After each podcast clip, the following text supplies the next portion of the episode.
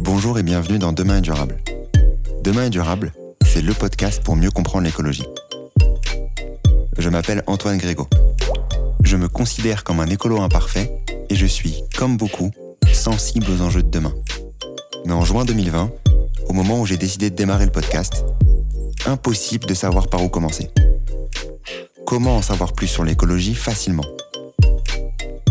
Je vous propose donc, dans chaque épisode, de découvrir l'histoire de celles et ceux qui agissent pour un monde plus durable. Entrepreneurs, intrapreneurs, activistes. Ils agissent avec passion aux quatre coins du monde. En France bien sûr, mais sur tous les continents, pour nous permettre d'espérer demain un monde plus durable.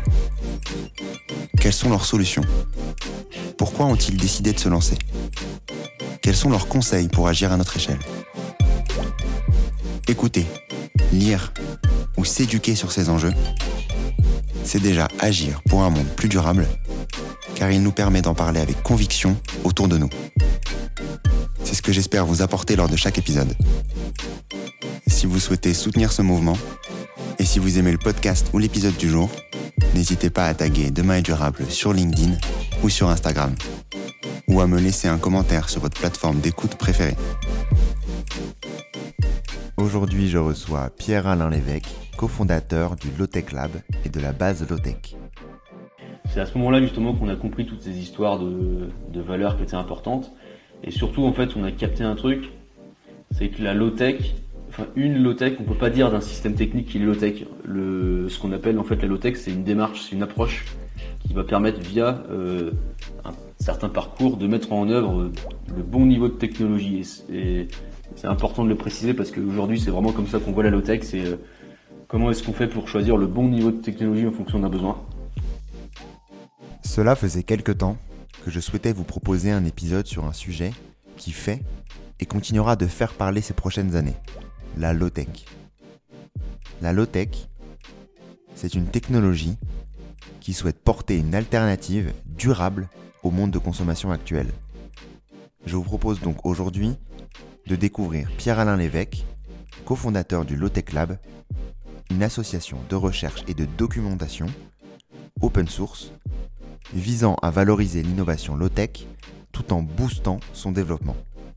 Un épisode passionnant où on découvre le parcours de Pierre-Alain, de la mission Nomade des mers au Bangladesh, à leur expérience Habitat Low-Tech en France. Mais concrètement, qu'est-ce que la low-tech? Quelles sont les premières étapes pour faire de la low-tech? Y a-t-il une charte à suivre? Si vous souhaitez donc en savoir un peu plus sur la low-tech et pourquoi ce sujet peut devenir central dans les prochaines années, je laisse place à mon échange avec Pierre-Alain. Bonne écoute à tous.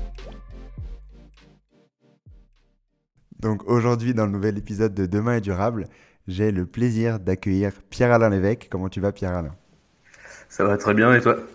Ça va très très bien. Je suis euh, très content de pouvoir discuter avec toi, de pouvoir aborder euh, un sujet que j'ai euh, pas encore vraiment énormément abordé au sein du podcast, à savoir la Tu es donc l'expert aujourd'hui sur, sur ce sujet et donc aborder ce qu'est la low-tech, comprendre tout ce que tu as pu réaliser à l'étranger comme en France sur, sur tous ces sujets-là. Et en démarrant bien sûr par, par une présentation, parce que c'est la moindre des choses, Pierre-Alain, de savoir du coup qui est Pierre-Alain. Eh ben, merci déjà Antoine pour la proposition euh, de parler des low-tech avec toi. Euh, bah, je m'appelle Pierre Alain, je suis un breton de 32 ans.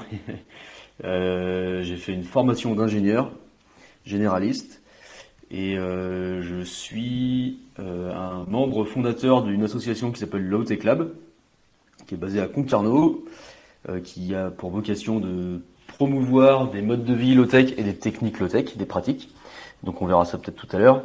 Et depuis peu, je suis aussi le, je suis en train d'initier un nouveau projet qui s'appelle la base Lotech et qui aura vocation à être un, un centre de démonstration et d'application de, de nouvelles activités, peut-être de nouveaux métiers liés à tout ce qui est low-tech et, à la, sobriété.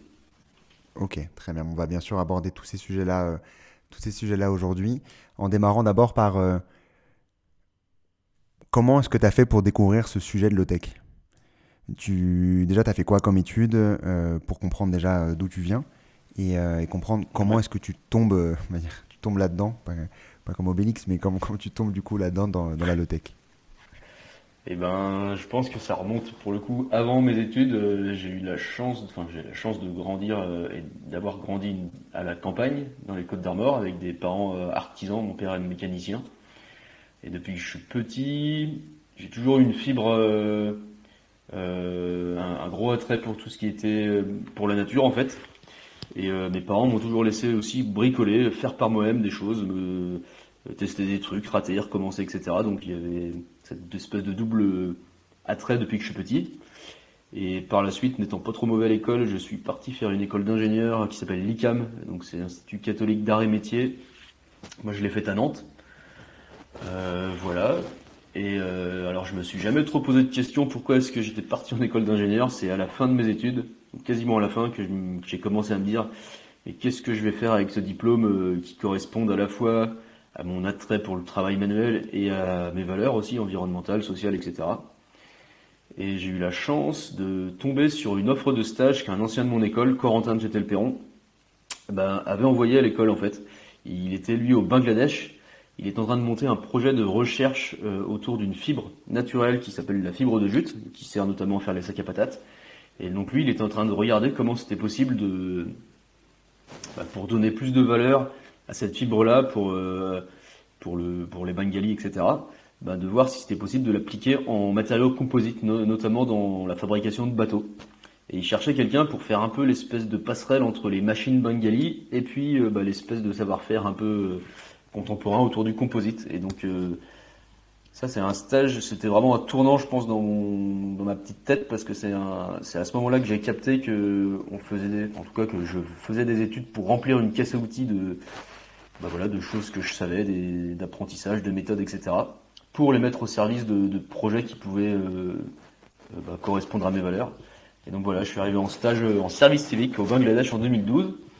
Et donc on s'est retrouvé toute une bande de joyeux lurons là à vivre. Euh, ben, on avait la chance de vivre sur un bras du Gange, euh, vraiment dans la campagne avec les Bengalis. Et en fait, on a, il y avait il y avait deux choses en fait. Il y avait, ça nous a permis de découvrir, ça c'était assez triste, on va dire, l'envers du décor qui était généré par nos sociétés, les industries textiles qui relâchent beaucoup de produits chimiques, euh, les chantiers de déconstruction de cargo dans des conditions sociales vraiment pas terribles, etc. Et puis à l'inverse de ça, il y a un autre truc qui a attiré notre attention, mais qui était beaucoup plus positif. C'était la manière dont les gens, avec une sorte d'ingéniosité un peu, euh, un peu maligne, un peu, euh, un peu conviviale, etc., arrivaient avec des moyens simples, des savoir-faire locaux, des ressources locales, à répondre, euh, bon an mal à leurs besoins de base, de manière accessible et durable. Et c'est un peu comme ça qu'on a commencé à mettre le pied dans les low-tech, parce que c'est un peu comme ça que nous on définissait les low-tech au début. Euh, ben, ce sont des pratiques et des techniques simples, accessibles et durables pour répondre aux besoins de base. Et on s'est dit que, en découvrant un peu l'envers du décor de nos sociétés, de nos sociétés, pardon, on n'avait pas trop envie en tant que citoyen et que jeune ingénieur de contribuer à un monde qui participe à générer des scènes comme ça. Et du coup, on s'est dit que ça pouvait être chouette de mettre en lumière bah, ces initiatives simples, accessibles et durables qu'on appelle des low-tech euh, parce qu'en fait ça peut contribuer à des millions de personnes à travers la planète et ça peut nous aider à vivre plus durablement aussi euh, sur, la Terre. Et donc du coup, quel, euh, donc suite à ce stage-là, il a duré combien de temps? Combien de temps t'as fait au Bangladesh? Alors j'ai fait six mois, enfin j'ai fait un premier morceau de six mois et puis après j'ai fini mes études et après je suis retourné pour six mois. après j'ai eu quelques trous dans le gruyère, mais en grosso modo ça faisait un, peu plus d'un an au Bangladesh voilà, avec, euh, une équipe euh, d'ingénieurs, de jeunes communicants et communicantes, etc. là-bas. Ok, donc ensuite, suite à cette, suite à cette expérience-là, euh, c'est à ce moment-là que vous décidez de.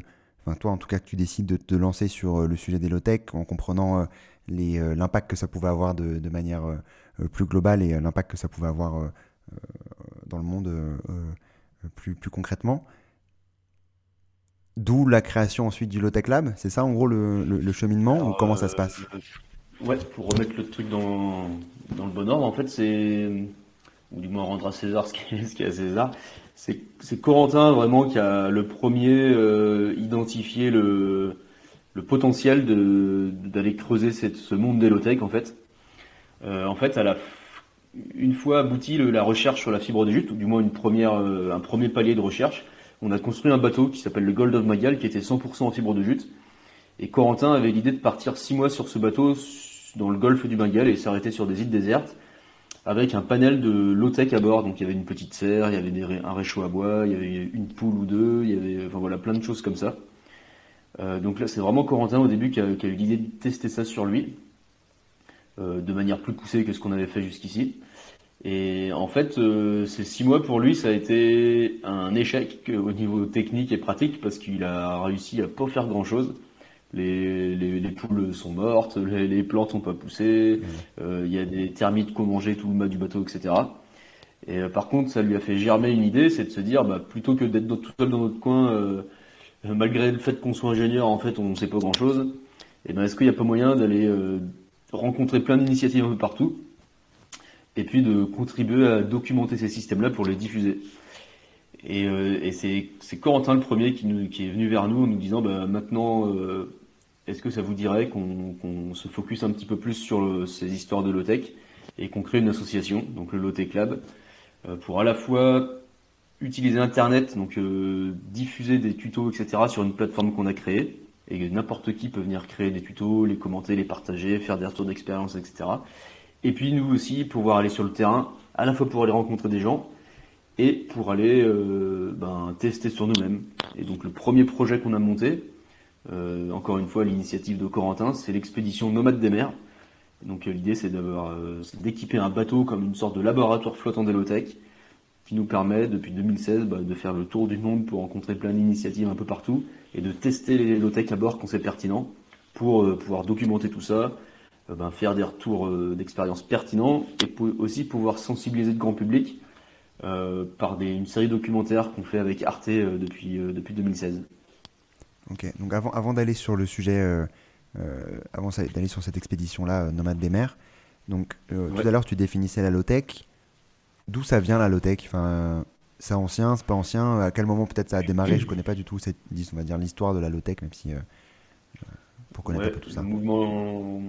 Alors moi, de, de ce dont j'ai connaissance, dans les, en tout cas ceux qui ont commencé à théoriser un petit peu ces histoires de low-tech, faut remonter un peu aux années 70, euh, au, moment des premières crises pétrolières, où euh, bah, naturellement, sous contrainte, euh, les gens ont commencé à se réintéresser à des moyens plus simples, plus sobres pour répondre à leurs besoins et surtout plus durables sans être dépendants des énergies fossiles. À ce moment-là, il y a eu toute une vague, notamment avec un Anglais qui s'appelle Ernst Schumacher, qui s'est intéressé à ce qui s'appelle des technologies appropriées. donc il y a eu pas mal de documentation et de théorisation bah, de réaliser sur le sujet. Euh, après, le pétrole, enfin bref, la crise s'arrêtant euh, et les robinets se mettant à, recouler à flot, eh ben on a, c'est un petit peu retombé dans l'eau, sauf euh, on va dire en, marge, dans des mouvements en marge de la société.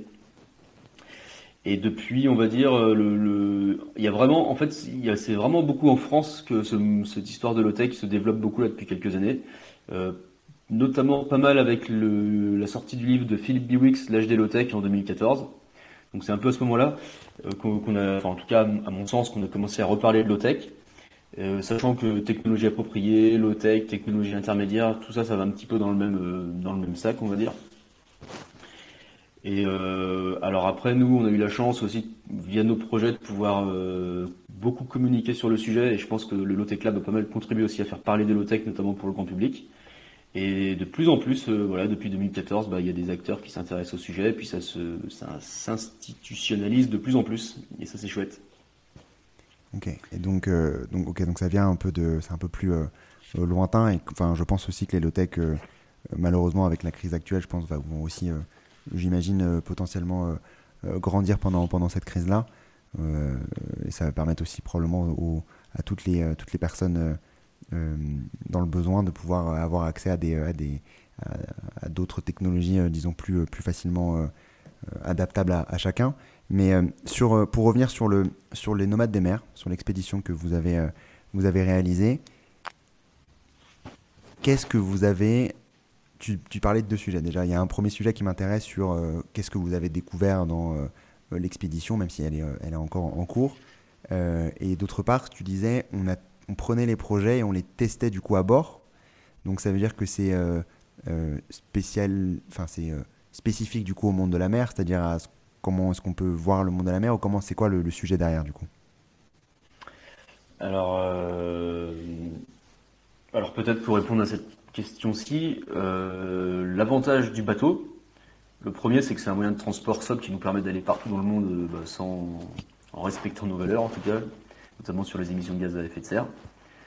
le deuxième avantage du bateau, c'est que c'est une plateforme hors sol, on va dire.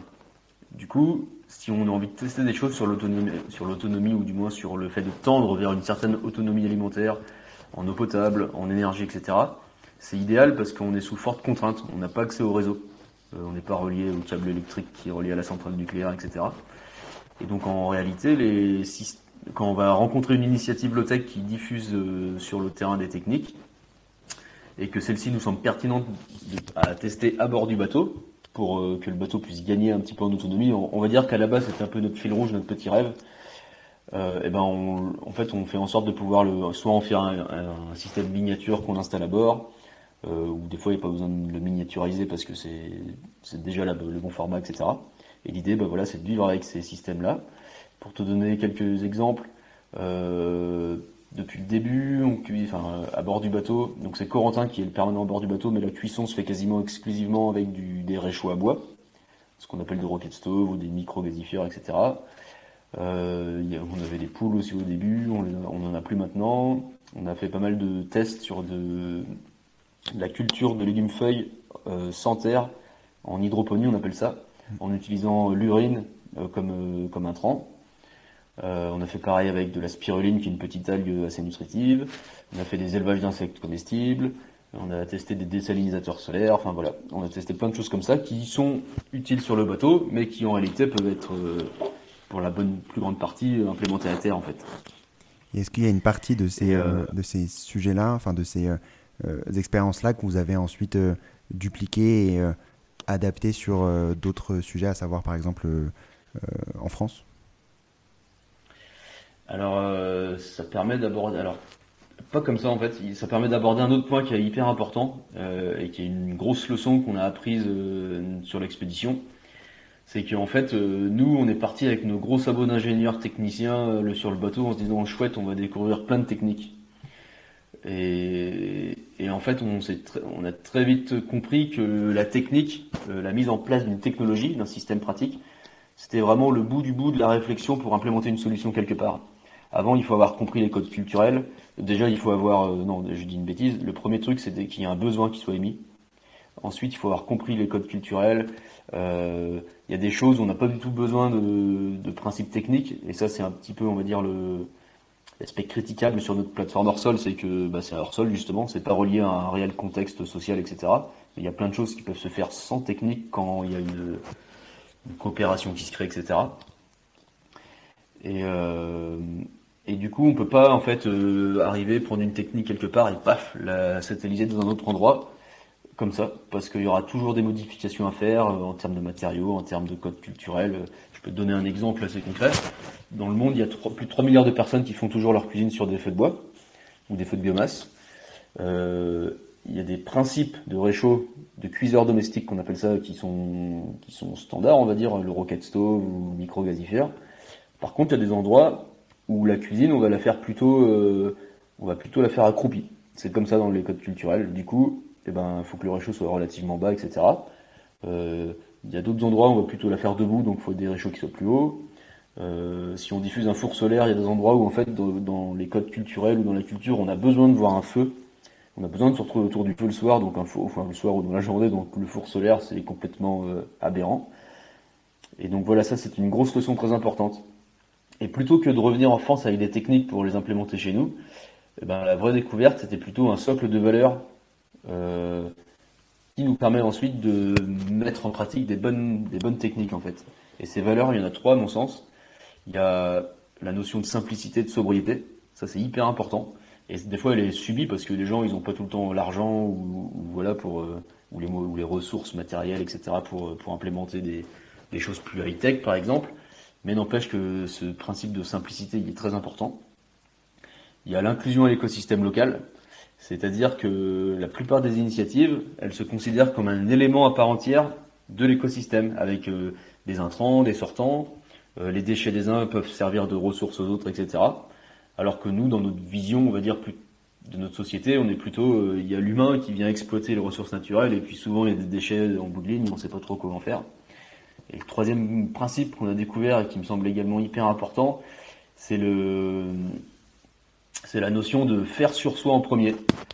Euh, parce que en fait, souvent, et ça j'ai des tas d'exemples si ça t'intéresse après, même en France, on va avoir tendance, surtout en tant qu'ingénieur, à penser une solution dans un bureau en se disant eux ils vont en avoir besoin et on, envoie ça comme ça sur le terrain. Euh, c'est pas du tout raccordé à un, un, réel besoin. Alors que de faire sur soi en premier déjà, bah déjà ça permet d'être d'accord avec ce qu'on raconte. Ça permet d'avoir au moins un contexte d'usage qui est réel parce que c'est pour soi et ça crée un fort pouvoir d'inspiration pour que d'autres passent à l'action. Et pour moi la vraie découverte elle est plus là euh, bien entendu, il y a tout un panel de principes techniques derrière, mais c'était vraiment la grosse découverte qu'on peut ramener en France, on va dire, et ensuite adapter tout ça avec euh, des techniques qui, existent déjà en France depuis très longtemps, en fait. Donc, je ne sais pas si c'est clair. Ce que si, si, totalement, totalement. Donc, du coup, euh, prendre des. c'est pas prendre en tout cas une, technologie en tant que telle, une manière de faire, c'est et pas l'adapter, hein, parce que tout est. c'est. Enfin, ça peut être justement prendre une technologie et dans tous les cas l'adapter, mais euh, c'est euh, bien prendre en compte les, cultures de chacun et euh, tout n'est pas duplicable tel quel aux, quatre coins du monde. Et, enfin, quand tu dis, il faut s'adapter à la culture, faut s'adapter à, faut qu'il ait la, valeur derrière et tout, toutes ces, toutes ces thématiques-là. Sur la France, donc pour aller sur, sur ce sujet-là, qu'est-ce que vous avez réalisé en France par rapport à, la, au Low Tech Lab euh, qui euh, pourrait être duplicable euh, par, disons, tout un chacun et les, types de projets que vous avez pu effectuer? Ouais, alors je peux t'en parler un petit peu. Quand, tout comme quand moi je suis rentré du, du Nomade des mers, c'était fin 2016, donc, donc on, on s'est rejoint avec l'équipe ATER qui est basée à Concarneau. C'est à ce moment-là justement qu'on a compris toutes ces histoires de, de, valeurs qui étaient importantes. Et surtout, en fait, on a capté un truc, c'est que la low-tech, enfin une low-tech, on peut pas dire d'un système technique qui est low-tech. Ce qu'on appelle en fait la low-tech, c'est une démarche, c'est une approche qui va permettre via euh, un certain parcours de mettre en œuvre le bon niveau de technologie. Et, c'est important de le préciser parce qu'aujourd'hui c'est vraiment comme ça qu'on voit la low-tech, c'est euh, comment est-ce qu'on fait pour choisir le bon niveau de technologie en fonction d'un besoin. Et une fois qu'on a capté ça, euh, avec l'équipe, on s'est dit qu'on avait justement envie d'être plus raccord dans nos valeurs en France. On a commencé par faire un projet qui s'appelait le Low Tech Tour France, qui était un peu l'équivalent du Nomade des mers en, beaucoup moins ambitieux, on va dire. On est parti pendant un an dans un petit camion euh, pour documenter des systèmes dans le contexte français qui étaient adaptés à l'habitat français. donc euh, ça touchait par exemple à des chauffe-eau solaires, des éoliennes, des capteurs à air chaud, des poêles de masse pour, pour se chauffer avec du bois, euh, manière de gérer ses déchets, etc. On en a fait une douzaine de tutos. Et suite à ça, avec Clément, on a voulu encore aller plus loin, justement parce qu'on était encore dans un cadre assez technique. Et on s'est dit, est-ce qu'on peut se mettre en cobaye d'une maison qui serait entièrement low-tech, du moins qui fonctionnerait entièrement avec les low-tech euh, Et du coup, on, c'était quand ça? C'était fin 2018, début 2019. On a construit une petite maison en, bois, une tiny house, donc euh, sur roulette. Et sur cette tiny house, alors on promeut pas spécifiquement les tiny house, j'insiste bien là-dessus, mais c'est juste que ça faisait une coquille d'habitat qui était très pratique pour une expérience à durée limitée. On a installé une dizaine de low-tech pour être autonome en eau et en énergie. Donc euh, l'eau, grosso modo, c'était récupération de l'eau de pluie, filtration, on l'utilisait et ensuite on l'envoyait dans un système de phytoépuration. Et pour l'énergie, en gros, on a fait tout un travail pour utiliser le moins d'électricité possible et toute la, chaleur, on, la produisait soit grâce au soleil, soit avec le bois qu'on trouvait très localement. Et donc cette petite maison, on l'a construite, on a installé nos systèmes dessus, on l'a installée dans un champ à Concarneau. Et on s'est observé pendant un an avec Clément au colocataire vivre dans cette petite maison euh, sur trois critères. On a observé l'aspect économique. Est-ce que c'est rentable pour quelqu'un de vivre avec des low-tech On a observé, alors on n'a pas fait sur tout le spectre environnemental, mais on l'a fait sur l'indicateur carbone euh, on a réalisé ce qu'on appelle une analyse de cycle de vie simplifié pour voir si c'était pertinent vis-à-vis des moyennes françaises. Et on a observé un critère qui est hyper important, qui est la notion de confort. Parce que on est vraiment hyper convaincu que vivre de manière plus sobre, c'est pas du tout synonyme de retour à la bougie et qu'il y a moyen d'en tirer de grandes satisfactions et un bel épanouissement. Donc on a vraiment, euh, bah, en tout cas c'était notre ressent, enfin notre intuition au début et on s'est observé, on a été épaulé par des, ergonomes, des gens qui s'y connaissaient en ACV, en analyse de cycle de vie, pardon. Euh, et voilà, et puis pendant un an on a fait tout ça. Et euh, on en a fait un rapport qui est accessible en ligne d'ailleurs si ça intéresse les gens. Bah, du coup, ça donne quoi et, euh, les résultats Eh ben, ouais, ouais, bonne, bonne question. Au niveau économique, en gros, pour te donner quelques petits chiffres, ça nous a coûté 3500 euros en matériaux pour construire la tech pour la rendre autonome. Et euh, en gros, on n'était pas autonome en gaz de cuisine et on allait faire nos lessives euh, dans un, enfin à l'extérieur. Et ça, ça nous a coûté 150 euros sur une année. Okay. Donc en réalité, c'est hyper enfin en tout cas pour nous, c'était, on trouve ça hyper intéressant et ça montre bien l'intérêt sur l'aspect économique de, continuer à creuser la, piste des low-tech.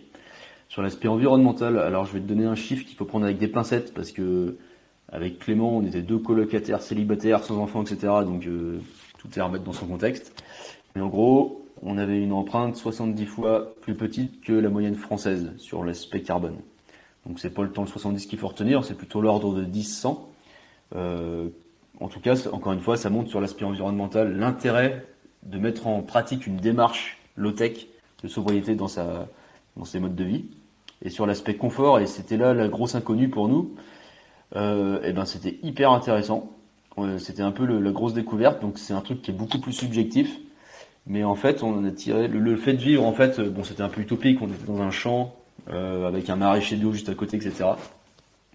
Mais le fait d'être euh, en fait, l'autonomie, c'est choisir de qui on a envie d'être dépendant. Et là, on était dépendant de la pluie, du soleil, du maraîcher. Euh, tout était très tangible, très local, très concret. Et le fait de sentir cette proximité des choses desquelles on dépend, ça crée une grosse satisfaction, un apaisement mental qui est assez incroyable. Et le fait de se dire qu'on arrive à réduire, on va dire, notre empreinte sur cette planète notre empreinte négative sur cette planète tout en vivant de manière hyper conviviale, hyper euh, simple, mais hyper bien quand même, et eh ben ça crée un sacré sentiment de satisfaction et d'épanouissement. Et c'est pour ça que, en gros, un peu la conclusion là-dessus, nous qu'on avait, c'était vraiment une redirection de la notion de confort qu'on, dans nos sociétés, c'est beaucoup lié au confort matériel. Et nous, on a découvert euh, une sorte de confort mental qui, à mon sens, se situe bien au-dessus du confort matériel, et c'est celui-ci qu'il faut viser, je pense. Voilà. Et c'était un peu ça les résultats des courses et on en était très contents. Concrètement sur le sur la partie euh, pour que j'imagine que pour les pour que les low tech puissent euh, grandir de manière plus euh, plus plus rapide et que une, une masse de personnes puissent pouvoir profiter de, de, ce, de ces technologies là, il va aussi falloir passer par de la du confort en disant pas matériel mais qu'on sente pas, enfin, aussi bien, disons, avec, avec des low-tech qu'avec euh, d'autres, d'autres technologies. Euh, comment ça se passe par rapport à ça? Alors, bah, c'est sûr qu'il y a des trucs qui sont pas tout roses dans les low-tech chacun. C'est pour ça que je parlais de. C'était très subjectif. Il y a des gens pour qui, par exemple, les toilettes sèches, ça va être hyper bloquant. bon, nous, on n'a pas ce problème-là. après, bah, c'est le, mouvement low-tech étant en, pleine redécouverte et pleine expansion, on va dire. Nous, il y avait plein de choses. Bah, on a tout fait par nous-mêmes, donc ça reste de l'ordre du do it yourself. Donc il y a des choses qui sont moches, euh, il y a des choses qui n'ont pas marché du premier coup. Alors après, donc ça c'est clair, hein, il y a des choses d'un point de vue même design d'usage, il y a un gros potentiel de développement parce que tout n'était pas rose là-dedans. Euh, après, il faut remettre en perspective le monde dans lequel on vit aujourd'hui. Euh, la communication est plutôt bien faite pour faire croire aux gens que tout est confortable. Euh, mais je pense que si on prend un peu de recul, je ne sais pas si c'est confortable de passer, euh, je dis n'importe quoi, une heure dans les bouchons dans sa voiture tous les soirs. Je ne sais pas si c'est confortable d'avoir dans sa poche un outil euh, qui fait qu'on est assailli d'un flux d'informations en permanence dans sa poche et qui nous bouffe une bande passante et qui nous déconcentre de, voilà comme ça. Et donc en fait, je pense qu'il y a du bon et du moins bon dans chacun des. Et puis c'est pas à mettre en opposition. Hein. Mais en tout cas, il voilà, faut remettre en perspective le monde dans lequel on vit et la complexité du monde dans lequel on vit. Et le, un truc qui est, en fait, les low-tech, c'est vraiment un moyen, c'est pas une fin en soi, les, techniques qu'on installe. un truc qui est hyper chouette à faire et que j'invite tout le monde à faire euh, sous forme de jeu, euh, de tester pendant une semaine, deux semaines, trois semaines, c'est de se créer de la rareté en fait. C'est-à-dire que dans la tiny house, dans la petite maison low-tech, euh, on avait une cuve d'eau qui, avait un stock limité, on avait des batteries qui avaient un stock limité. Euh, on a fait exprès de prendre une connexion Internet qui avait une durée limitée, enfin un volume limité.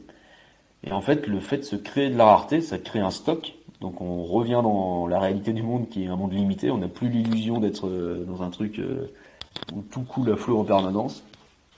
Ça, c'est hyper intéressant parce que ça crée des moments de, bah, calme euh, qui sont choisis ou des fois qui sont un peu subis parce qu'il faut faire un peu attention. Je sais pas, moi je parle de la connexion internet. On peut parler de l'eau aussi parce que des fois, bah, pendant la canicule en 2019, on avait mal géré notre stock d'eau, bon, on était un peu en galère, mais bon, au final, c'était plus marrant qu'autre chose. Dans notre contexte, hein, je parle encore une fois. Euh, mais en tout cas, le fait de se recréer de la rareté, d'une part, ça crée de la responsabilité et ça crée quelque chose de très, euh, bah, ouais, ça, je trouve que en faisant ça, on, c'est un super moyen de retrouver du confort. Enfin, j'invite vraiment les gens à tester sous forme de jeu, de se créer des limites en fait. Et donc sur, euh, si on n'est pas bricoleur, est-ce qu'on peut faire de la low-tech? Est-ce qu'on peut créer des, euh, des Alors euh, ouais. C'est là que en fait, bon, je pense que c'est en partie de la faute du low-tech lab. Parce qu'on a beaucoup diffusé sur le fait que la low-tech c'était des systèmes techniques, etc. Et c'est vraiment, comme je disais tout à l'heure, le bout du bout de la réflexion.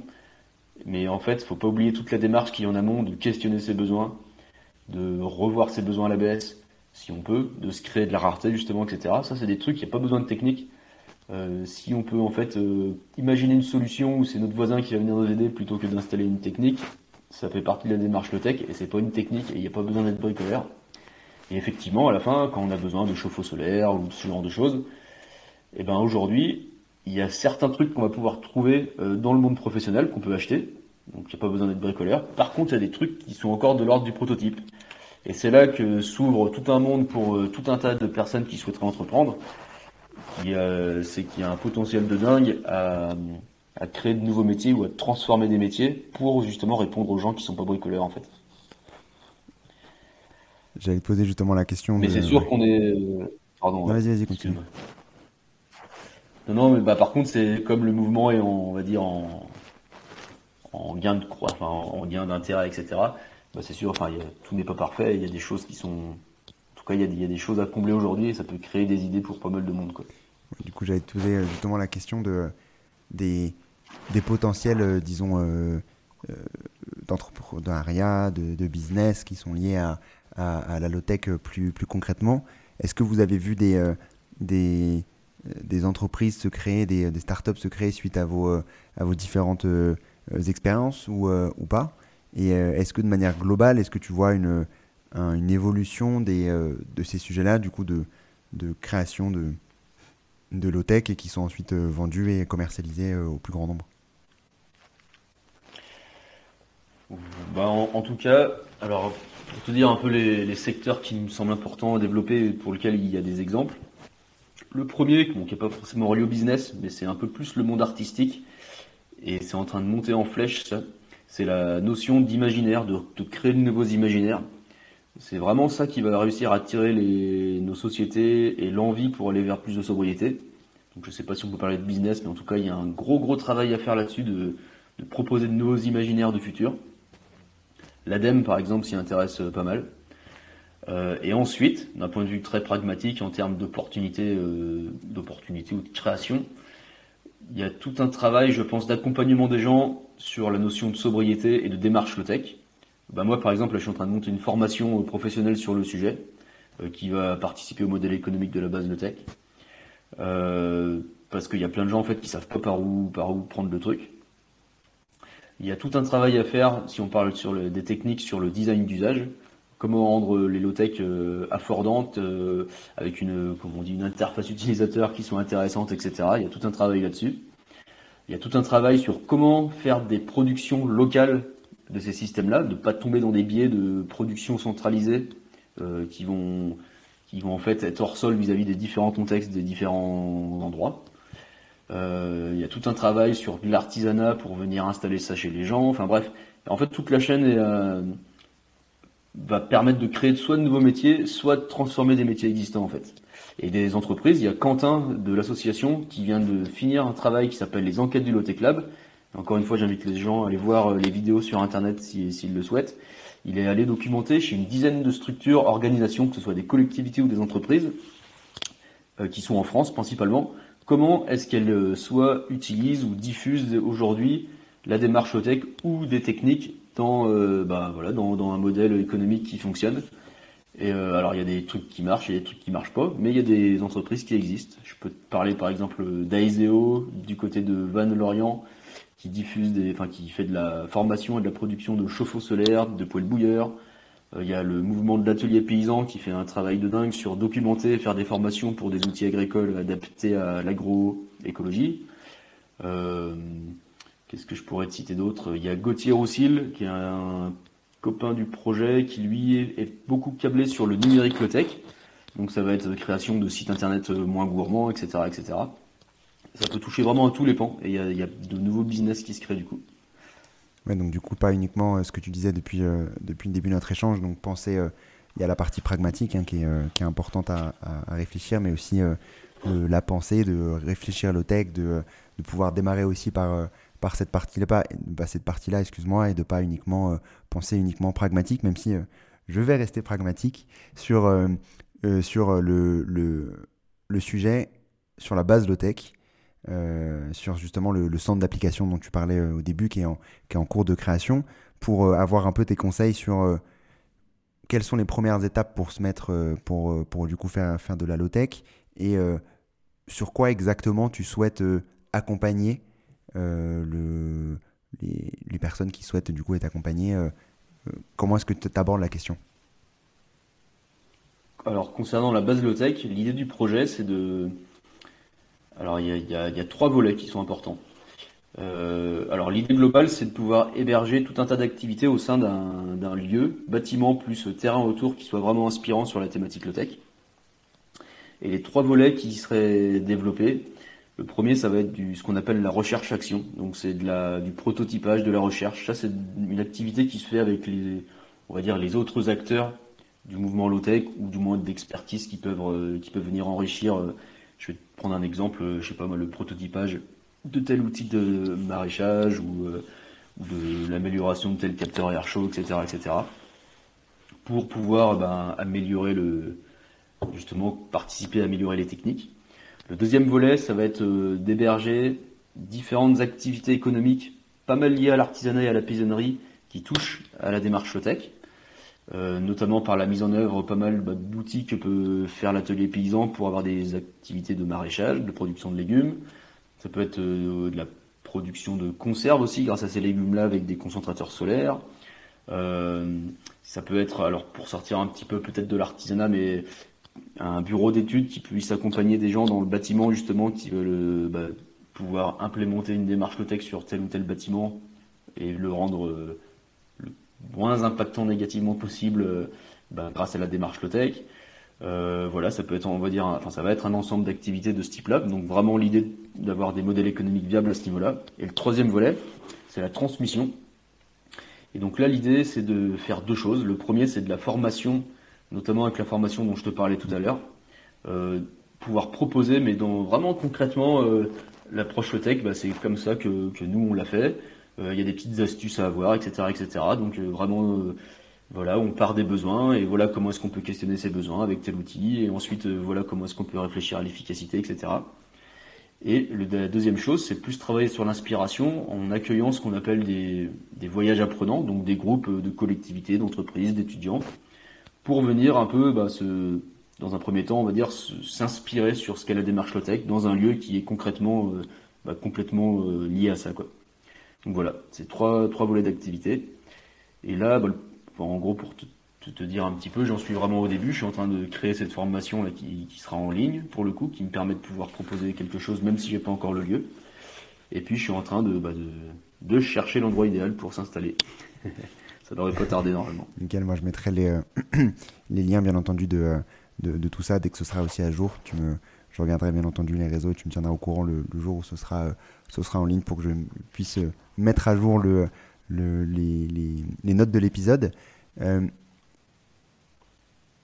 sur la low-tech de manière globale, donc vous avez démarré il y a quelques années maintenant, à quel point, combien de personnes utilisent ça maintenant en France?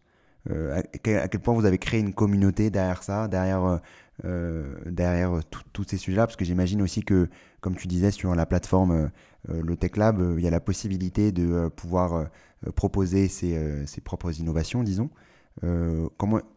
quel nombre vous avez réussi à réunir et à quel point cette communauté est, importante pour, la réussite? Alors là, bon, je peux pas te dire, j'ai pas le chiffre exact recensement de tous les gens qui s'intéressent au low tech. Je peux te parler en tout cas pour le low tech lab si tu veux. Euh, c'est des chiffres, hein, donc voilà, c'est des indicateurs, mais euh, alors il y a un truc important qu'on développe dans l'association et c'est pas que, enfin je veux dire, c'est pas nous qui poussons ça, c'est parce qu'il y a une vraie demande des gens, c'est tout un aspect sur les communautés locales. Donc ce sont des gens qui vont se réunir dans des villes, dans des régions, parce qu'ils s'intéressent au low-tech et qui montent des low-tech clubs locaux, low-tech club Boulogne-Billancourt, low-tech club Grenoble, low-tech club Montréal, etc., etc. Euh, et, ça, aujourd'hui, il doit y avoir à peu près une dizaine de communautés un petit peu partout, euh, en France et puis dans d'autres pays, avec, euh, je sais pas, à chaque fois 15-20 personnes dans ces groupes-là. Donc ça monte tranquillement, ça. Sur le, après, c'est très variable. Il y a des gens qui vont vraiment être dans le concret, et puis il y a d'autres gens qui vont plus suivre le mouvement. Et je pense que ça, c'est c'est juste des gens qui, au bout d'un moment, vont passer à l'action. Mais pour te donner quelques ordres de grandeur, il y a à peu près, je sais pas, 80 000 personnes qui doivent nous suivre sur les réseaux.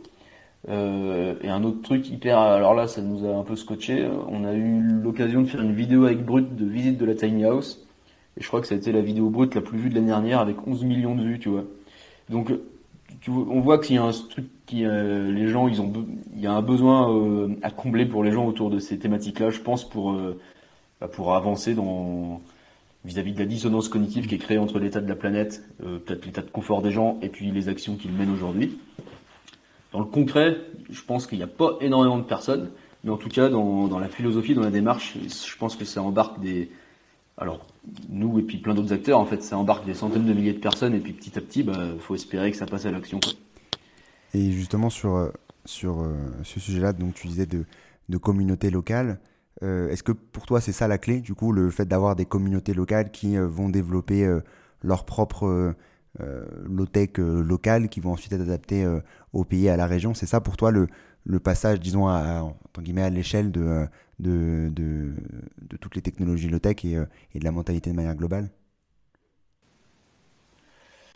Eh ben ouais, alors la low-tech fait partie, on va dire, de, d'un tas de mouvements qui vont dans la même direction et chacun est important avec son prisme, je pense. Mais effectivement, moi je suis assez partisan de la multiplicité des actions locales qui puissent se mettre en réseau. On va dire une sorte de mondialisation euh, faite par la singularité de chacun des contextes plutôt que d'un truc lisse partout en fait. Et ça j'y crois beaucoup parce que ça permettra de mettre en avant la richesse de, chacun et d'agir au plus juste et au plus près des, réels besoins des gens quoi. Et je pense qu'il faut vraiment aller, enfin en tout cas je pense vraiment que c'est par là que ça va se passer. Notamment aussi parce que plus les gens localement se rencontreront, plus ça va créer de la convivialité, du lien social, et ça va permettre de montrer qu'il y a d'autres indicateurs que valeur, de valeur pardon, que l'argent euh, qui entrent en jeu dans l'épanouissement, dans le bien-être, etc. Et euh, quelle limite tu vois à, la low-tech de, de passer, disons, à, d'accélérer justement sur cette, sur cette partie-là? Quel, quel sujet il faut essayer de, de, débloquer? euh, d'un point de vue euh, général pour euh, faire en sorte que ça puisse continuer à évoluer dans ce sens-là eh ben, c'est une très bonne question.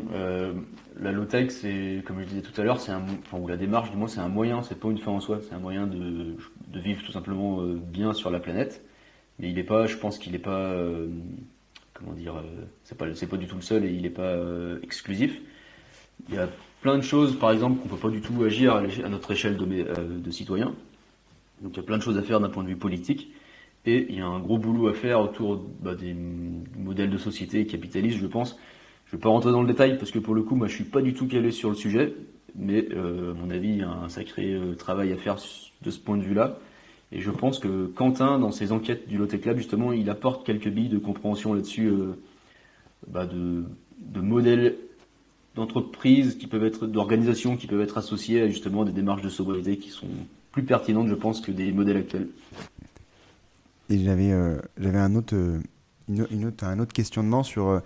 donc, tu, parlais bien entendu, de, on parle de, bien entendu de la low-tech, de, comme, vous, comme tu as pu le dire, le low-tech lab, c'est devenu quand même assez gros, bien suivi. On, enfin, quand on pense low-tech, moi j'ai directement pensé low-tech lab, et, lab, et c'est pour ça aussi que, que, je t'ai contacté pour, pour pouvoir en discuter plus, plus précisément. Est-ce qu'on peut se retrouver Est-ce qu'il y a une charte?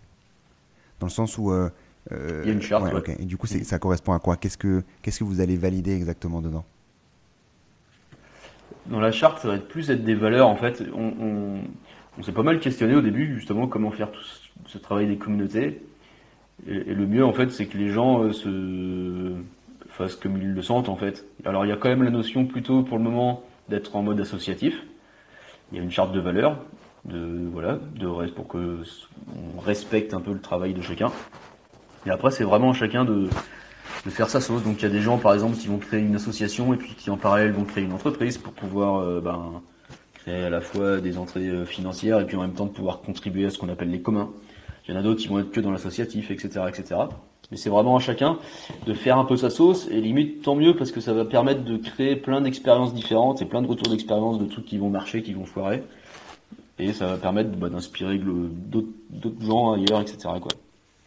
Ok, très bien. Ouais. Donc en effet, il faut, comme tu dis, une charte pour, euh, bah, pour cadrer, un peu, cadrer un peu le tout, parce que on peut aussi imaginer des, euh, des, positions de, de, personnes qui développent entre guillemets une low-tech avec euh, des soi-disant valeurs et qui ensuite vont le commercialiser de X ou Y manière. Et en effet, s'il n'y a pas cette charte-là, ça peut vite être malheureusement mal utilisé, j'imagine. Ah ouais. Puis là, c'est sûr que on avance un peu à laisser erreur, donc peut-être qu'il y aura des choses négatives qui sortiront. Ben, ça fait partie du jeu et on saura, enfin, faudra en tirer les conséquences, quoi. Et à l'inverse, il y aura sûrement plein de trucs positifs qui en sortiront aussi. Il y aura sûrement, à mon avis, plus de positifs que de négatifs euh, sur, cette partie-là. Euh, je voulais terminer notre échange par euh, les, trois questions de fin de Demain est durable. à savoir d'abord, est-ce que tu as un contenu à nous partager qui t'a marqué récemment? Eh ben, il y a un livre a, que j'aime bien, c'est de Arthur Lockman. Ça s'appelle La vie solide, euh, la charpente cométique du fer. C'est pas un livre qui est hyper récent, mais Arthur Lockman, c'est un, gars qui est euh, mi-couvreur, je crois, mi-philosophe. Et il apporte une réflexion hyper intéressante sur, euh, sur le travail manuel, les intérêts que ça peut avoir, sur l'artisanat, etc. Je trouve le, ce livre, en tout cas pour moi, c'est une bonne référence. Pas forcément relié au low-tech, mais c'est plus sur la, voilà, c'est le travail manuel dans nos sociétés et puis comment c'était avant. Et je le trouve vraiment bien. Donc je le recommande. Et voilà. Est-ce que tu as également une action pour agir dès demain dans le bon sens? Ah, Ça, c'est la question qui tue à chaque fois. Euh, alors, en tout cas, le, premier pas dans la démarche low-tech, c'est de questionner ses besoins et puis de se poser justement la question si on peut se créer un peu de limites. Alors euh, très concrètement, il y a un petit outil que j'invite tout le monde à, installer sur son navigateur. On peut le trouver sur le site du, Shift, euh, du Shift Project. C'est un petit outil qui s'appelle Carbon Analyzer. Et il est assez marrant cet outil parce que en fait, quand on va naviguer sur Internet, qu'on va regarder une vidéo, etc., l'outil va pouvoir nous montrer en fonction du pays dans lequel on est, l'équivalent en voiture que ça, que ça génère, etc. Et il est marrant cet outil, par exemple, justement, je te parlais tout à l'heure des, millions de vues là, de la vidéo brute. On a fait le calcul avec ce petit outil-là et ça équivaut à je sais plus combien de fois le, tour de la Terre en voiture, tu vois, dans un contexte français. Euh, donc euh, ça permet de rendre tangible un peu le cloud. A fait un gros, un gros gros sujet, le cloud. Et enfin, est-ce que tu as un ou une invitée que tu recommanderais dans le podcast eh ben, je peux recommander euh, une amie qui était avant au Lotte Club, qui s'appelle Amandine Garnier, et qui a monté une entreprise de communication responsable qui s'appelle Les Raisonnés. Et je pense ça important euh, de pouvoir aussi aborder ces thématiques-là parce que ce sont des la communication fait partie de tous les besoins transverses dans nos projets et on a toujours un peu le cul entre deux chaises. Euh, je trouve, dans nos projets sur la communication. Et donc euh, Amandine et ses acolytes permettent d'apporter des réponses concrètes euh, sur ces questions-là. Ok, très bien. Bah, merci beaucoup pour, euh, pour, ce, pour ce contact. Si on souhaite te retrouver, vous retrouver, comment est-ce qu'on peut le faire? Alors pour le Lotech Lab, ben, il y a le site du Lotech Lab, il y a le Facebook, il y a la chaîne YouTube. Et pour la base Lotech, étant en pleine émergence, ce sera par LinkedIn parce que j'ai pas encore de site internet. ok, moi je mettrai les liens, euh, les liens en tout cas dans les, euh, dans les notes de l'épisode. Merci beaucoup Pierre-Alain pour ton temps, pour, euh, pour toutes ces thématiques sur, sur la low-tech et, et à très vite j'espère. Merci, à bientôt. Merci d'avoir écouté cet épisode et bravo d'être arrivé jusque-là. J'espère que l'épisode t'a plu. Si c'est le cas, n'hésite pas à en parler autour de toi et à le partager ou à mettre 5 étoiles au podcast sur ta plateforme d'écoute préférée. C'est ce qui pourrait permettre à d'autres de mieux comprendre les enjeux écologiques, les solutions et d'accélérer le changement. À la semaine prochaine.